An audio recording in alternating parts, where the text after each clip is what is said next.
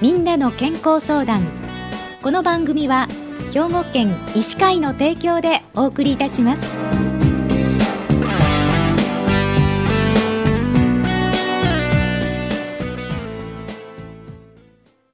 みんなの健康相談ご案内の広市加子です。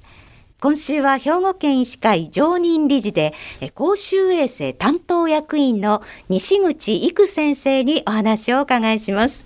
西口先生おはようございます。おはようございます。よろしくお願いいたします。こちらこそよろしくお願いいたします、えー、今日西口先生には糖尿病の合併症である腎臓の病気とその対策プログラムについてお話をお伺いするんですね。はい、はいえー、僕は糖尿病の専門医ではありませんが兵庫県医師会で兵庫県糖尿病対策推進会議という会議の代表幹事を務めてきました、はい、糖尿病っていう病気は血液の中の糖の上昇を抑える働きをする膵臓から出るインスリンというホルモンの不足やその働きが悪くなることが原因で血液の中の糖が高くなる病気です。うん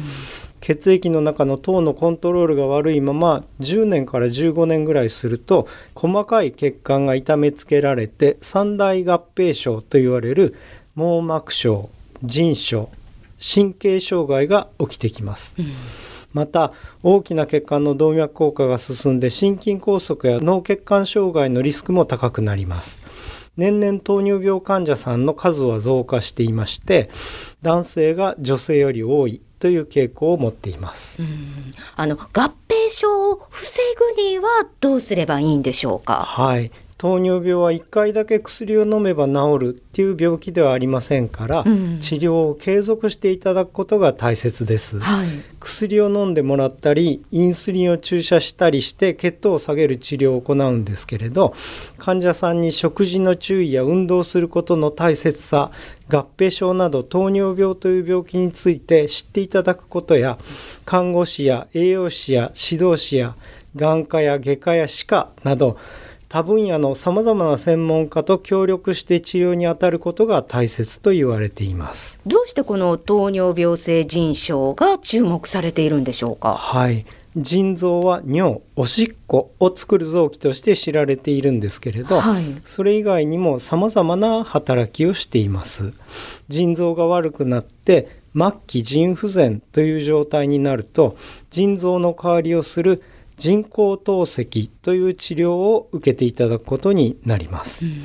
透析療法を受けている患者さんの数は増えているんです、はい、新たに人工透析を受ける患者さんのおよそ40%は糖尿病性腎症で人工透析を受ける原因になる病気の中で一番多くなっています、うん、兵庫県では1年間に1500人ほどの患者さんが新たに人工透析治療に導入されています、はい、そのうちおよそ600人は糖尿病性腎症が原因であるという統計があります人工透析治療の医療費は患者さん1人当たり1年間でおよそ600万円かかると言われています、はい、また人工透析は週3回で 1, 1回 4, 4時間程度かかりますので治療に時間もかかってしまいます。はい、糖尿病性腎症の患者さんのこう人工透析導入を遅らせるためにどのようなこう取り組みがされているんでしょうか？はい日本医師会と日本糖尿病対策推進会議と厚生労働省は重症化リスクの高い糖尿病患者さんを選び出して糖尿病性腎症が重症化するのを予防して腎不全や人工透析へ移行することを防止するという目的で糖尿病性腎症重症化予防プログラムというのを発表しました、はい、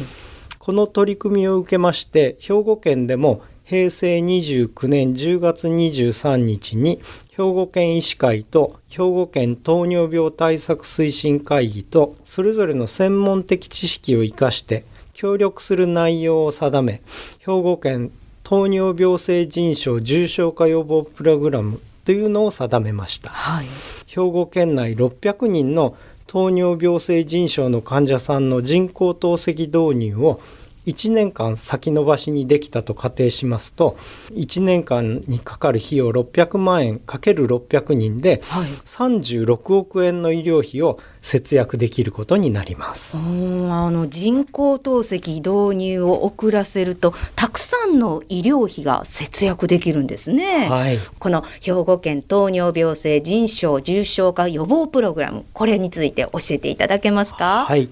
まず糖尿病の傾向を持つ人を見つけ出さなければなりません、うん、特定健康審査特定健診と呼ばれていますが、はい、職場とか市長で行われていますがその健康診断を通して糖尿病の傾向がある人を選び出します。兵庫県ではヘモグロビン A1C、ヘモグロビン A1C の数値が6.5%以上か、空腹時、お腹が空いている時の血糖の値が 126mg 以上か、お腹が空いていない時、えー、空腹時じゃない時ですねのいつでもいいんですけれどその時の血糖値が 200mg 以上の方を選び出して、